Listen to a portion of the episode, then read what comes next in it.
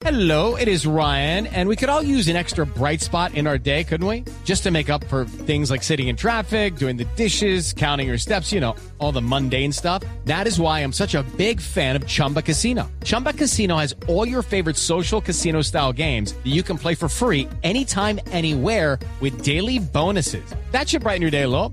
Actually, a lot. So sign up now at chumbacasino.com. That's chumbacasino.com. No purchase necessary. BGW. Void were prohibited by law. See terms and conditions. 18 plus. Ya Volvemos a noticias del país. El gobierno descalificó la propuesta de la guerrilla de las FARC de crear una subcomisión de paz. La noticia con María Camila Díaz.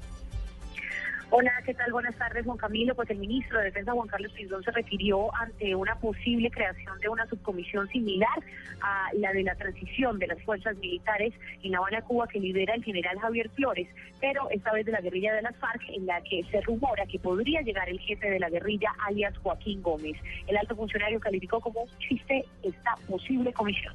La verdad, este es un tema que compete al equipo negociador. Eh, a nosotros no nos han notificado aún eh, ningún nombre, ningún caso particular de alguno de estos delincuentes que salga a La Habana, pero eso no merece ni respuesta. Eso es como un mal chiste. Eso es casi una payasada.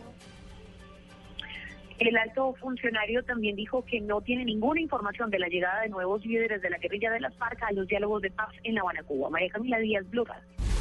María Camila, gracias. Entre tanto, la guerrilla del ELN insiste en un cese bilateral al fuego para iniciar una mesa de diálogos de paz. Natalia Gardiazabal.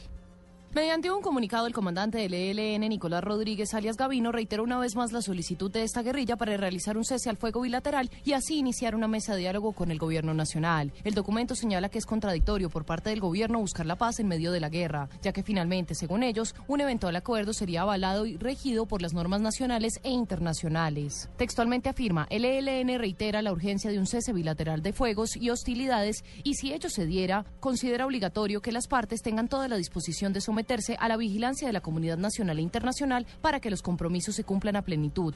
Esta es hoy una obligación política y moral y de esa manera se le daría solidez al proceso de paz. Finalmente señalan que el ELN tiene toda la disponibilidad para iniciar un cese al fuego bilateral y que el gobierno no lo ha querido. Natalia Gardea Sábal, Blue Radio.